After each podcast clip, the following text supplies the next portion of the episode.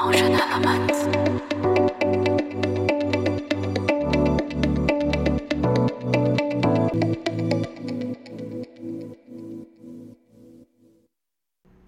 大家好。Hello，大家好。Hello，大家好啊！欢迎来到来点小杯。我是主讲人，也是主持人 Summer。来到这里就是有点好笑，又有点白痴，就是一小杯饮料的时间，你开心，我也开心。第二集呢，嗯，我要讲什么好呢？嗯，是要讲新上的瑜伽课大爆汗，我的汗真的是用用滴的那一种。如果认识我的人就知道我非常会流汗。可是你知道瑜伽课是那种有有有开冷气，还蛮冷的那一种。就全班的同学大概只有我一个人在那边冒汗，老师也会很紧张的那一种。然后瑜伽课大爆汗及早餐上升到我的喉头，对我就是做到一半的时候，你知道有一种是抓着你的脚，然后反向这样子提起来，然后我突然我就是我的早餐就感感觉要溢出来了，然后我又忍着，然后深呼吸，一直调节我的呼吸，让那个呕吐物再再重回我的肚子。这个是昨天发生的事。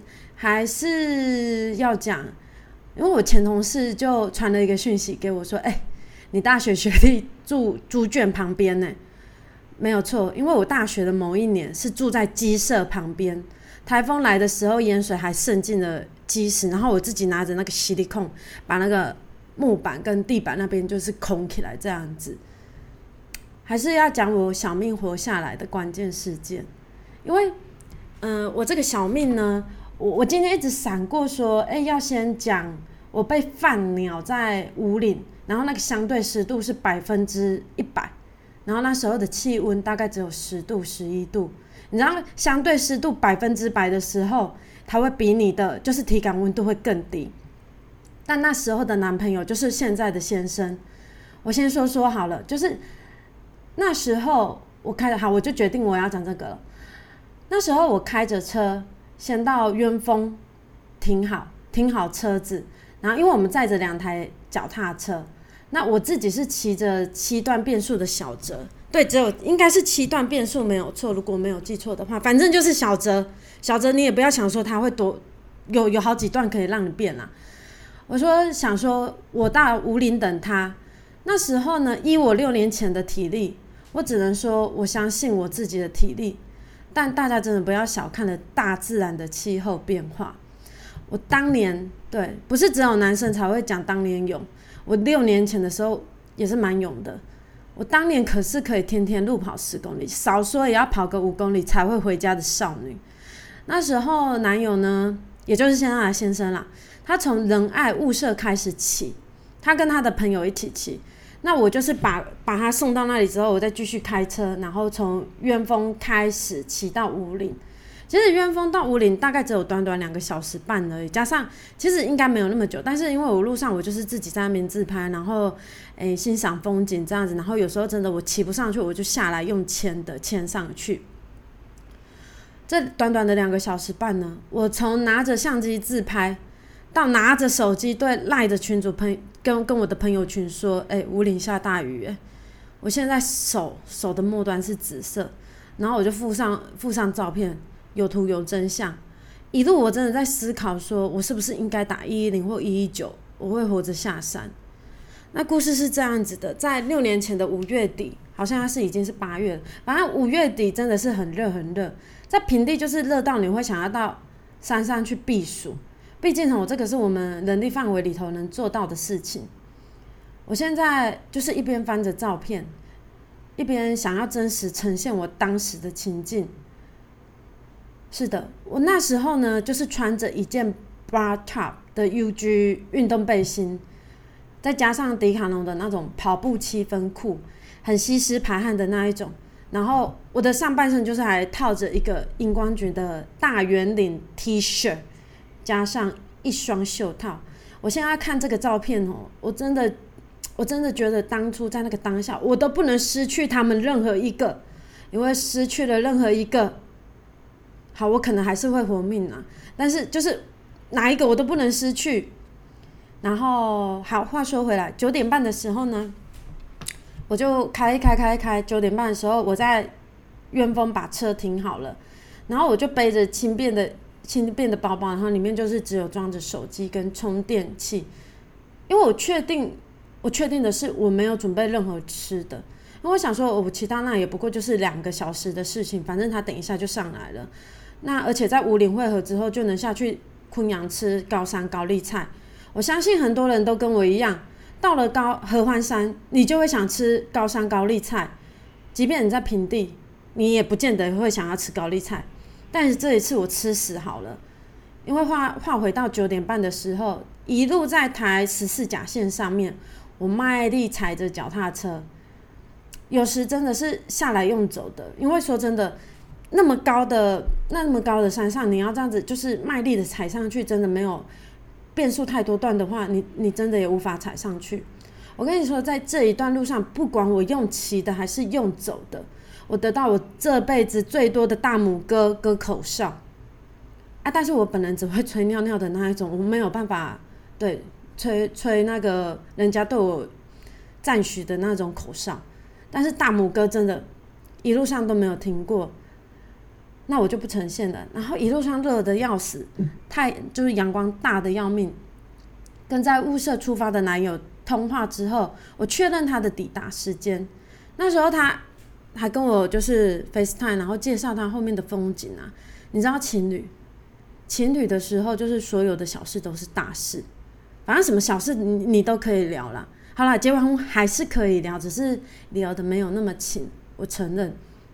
那我一路骑到就是台十四甲线有一一道非常直的路段，嗯，大概大家都应该有去过五岭啊，没有去过的话就自己去 Google 一下啊。如果不要 Google 的话也没有关系，你就听我讲就好了。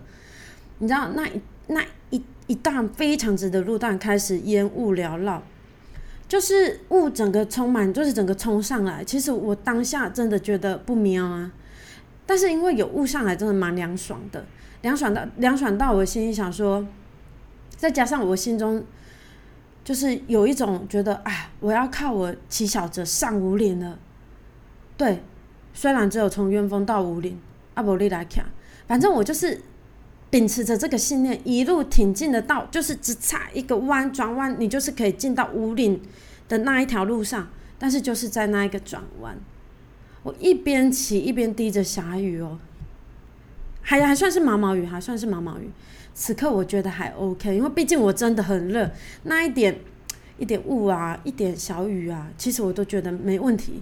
因为因为我就想说，反正等一下就可以看到摊贩的，反正在哪里都会有摊贩呐，然后填饱我肚子。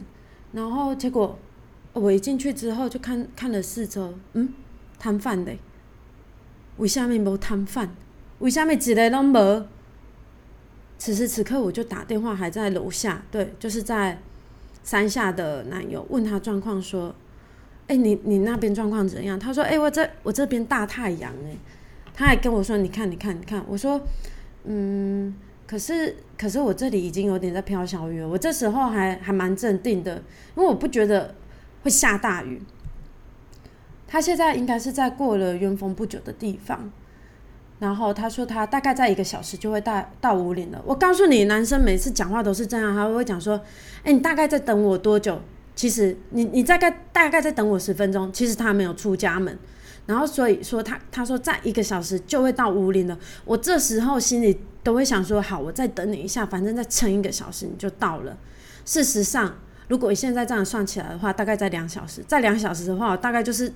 等人家来送我下去了，他说等他一下，我说好，可是我在这里在已经在飘雨了，那我就跟他讲说好，那我先找地方躲雨好了。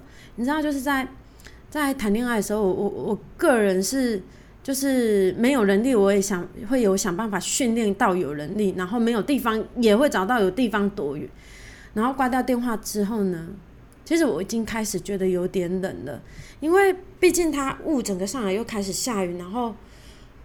我就觉得说啊，怎么办？我现在应该还能怎么做？我想到我还有头发哦，长头发不用要干什么？我就赶快把它解下来，然后把把把我的头发披在我的脖子上，你知道，就有点像围巾这样子。我就先把它放下来了。然后有一个妈妈呢，他就就牵着他的脚踏车，然后过来称赞我这样子。他说：“哦，你真的很厉害耶！”然后说：“骑着小车，你真的骑着小车上来？”我就说：“没有，没有，没有，我是从元丰那边。”他说：“从元丰那边也很厉害耶！”我就说：“呃，还可以，但是我还是有走路啦。”然后他阿姨就跟我讲说：“哦，他们在陪他的，就是他们全家人在陪他女儿环岛。然后现在就是从下从嗯，也是从雾社那边一路骑上来，然后他们要过河环到。”到花莲那边去，然后因为我真的很饿，你知道前面就是两个小时，我这样子又走又骑又，其实真的也是饿的。他可能看我的样子真的是太落魄了，在我还没有来得及问阿姨说：“哎，阿姨你有吃的吗？”他就跟我说：“哎，他去他们车上拿巧克力给我吃。”我就说，我心里就想说：“对，我要吃，我要吃才能有 A N 的 G 啊！”阿姨，阿姨干得好。但是啊，雨就是这样子无情的，就是在此刻越飘越大，越飘越大。阿姨，你不是讲要开家好吗？阿姨，阿姨就搭上他们车，就跟我讲说，因为他们家的妹妹咬过了，所以她她也不好意思给我。然后她给我一个就是加油的眼神，然后车就这样子开走了，开走，开了。我心里想的是，阿姨，你给我。摇过的也可以，摇过的也可以。现在他是我的救命啊！我真是又饿又冷，又饿又冷，又饿又冷，只有在童话故事中才会出现的。但是我告诉你，我真的是又饿又冷，然后那时候也也是有点想尿尿，因为毕路毕竟一路上上来我也是喝了蛮多，但是因为流汗，所以我的尿在这时候并没有这么的急。然后于是我又环顾了四周，因为雨开始开始在飘，就是开始在下了。我环顾四周，在五岭，对，正对五岭那个巍峨的地标左边，如果我没记错的记错的话啦，好像是有一个简易的守卫室，就是那种你知道铝板，然后又有玻璃窗，很小很小，只只能有一个人的位置的那一种。我想打开门进去，因为环顾四周，大概只有那个地方有一个遮蔽物。此时雨真的已经大到我我身体已经已经是湿掉的状态，然后我的牙齿就是会让人打，你这样咳咳咳咳咳咳。想当然，那个门是打不开的，那我只能在你知道有去过武岭的人知道，就是你要爬上楼梯才会到武岭的那个地标打卡的地标。那我就是在那个三角形下面的楼梯，那个微博，那个很小很小的避雨空间，我再打一次给我的男友。我靠，他这一次终于到有下大雨的地方，就在元丰，就在我们车停停的地方。可是悲剧的事情来了，因为车钥匙在我的手上，对，所以他也没有办法从渊峰开车上来。再者，渊峰现在才开始下大雨，他就问我说：“哎，你能不能骑下来到昆阳？”我就说，然后他想办法从渊峰上去到昆阳。我现在一查呢，我们实事求是嘛，我现在一查是两公里的路程。当下我听到。他叫我下去昆阳，我说我没有办法啊，我手很冻，我身体真的很冷。我说雨大成这样子，而且我说我没有雨衣，而且我现在真的是手指头是紫色的，是紫的。他说不行，你现在一定要下来，因为我你下来比我上去还要简单之类的话，就是他不断的鼓励我。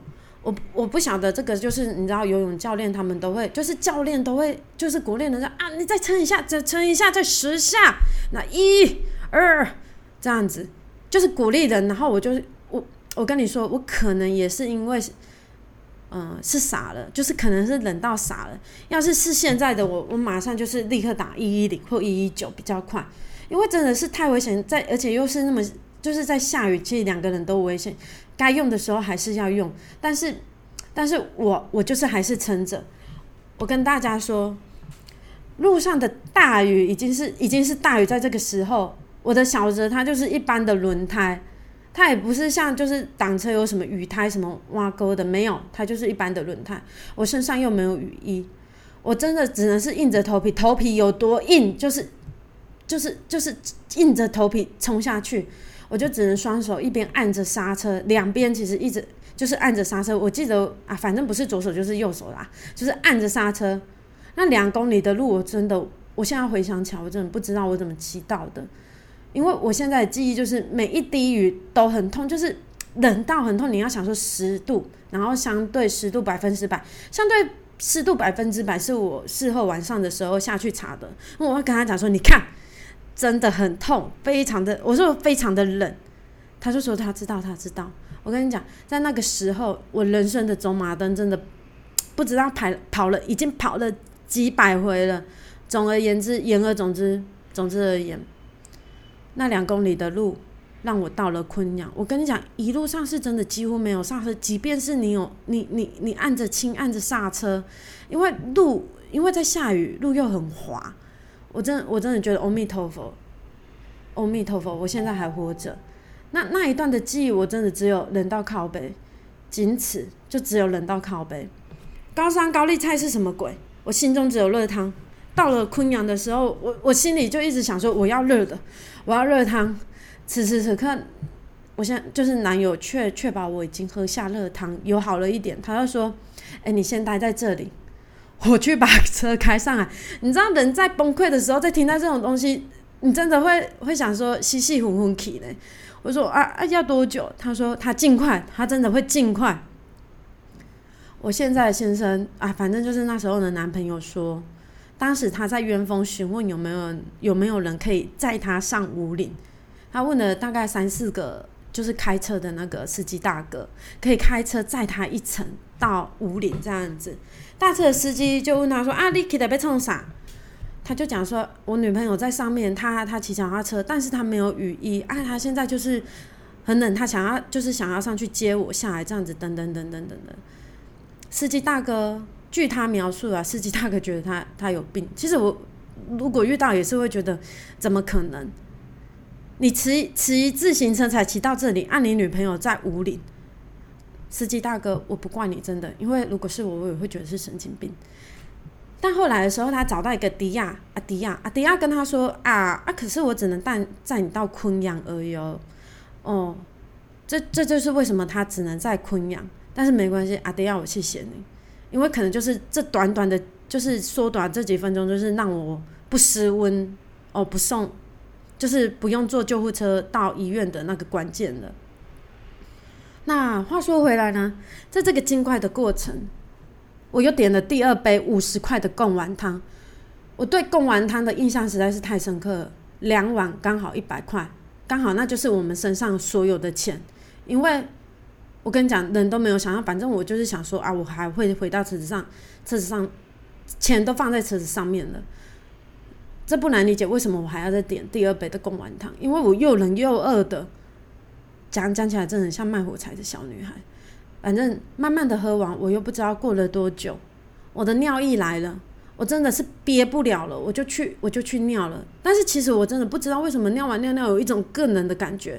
尿完之后其实我是舒服，然后出来之后想说，为什么本来身体都没有抖了，但是尿完之后我身体就一边打着冷，但身体不停的在颤抖，一路抖回了就是卖贡丸汤的地方。我心里想说，到底死去哪了？现在。可是这个现在是这样说，如果在六年前的时候用的口吻都会是说你到底来不来？对，但是现在就会想说到底死去哪了？最后他他来接我的时候，总而言之，最后当然是有安全的接到，要不然我就不可能在这里讲这件故事了。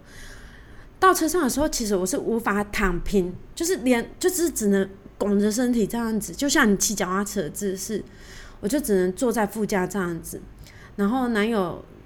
其实算是应该带着有点愧疚啦。故事讲到这里，应该也是多少要有点愧疚的吧？因为毕竟是他揪我的啊，他又对啊，他就想要挑战他自己，他也没有陪我一起骑，我只是我是自己一个人骑的。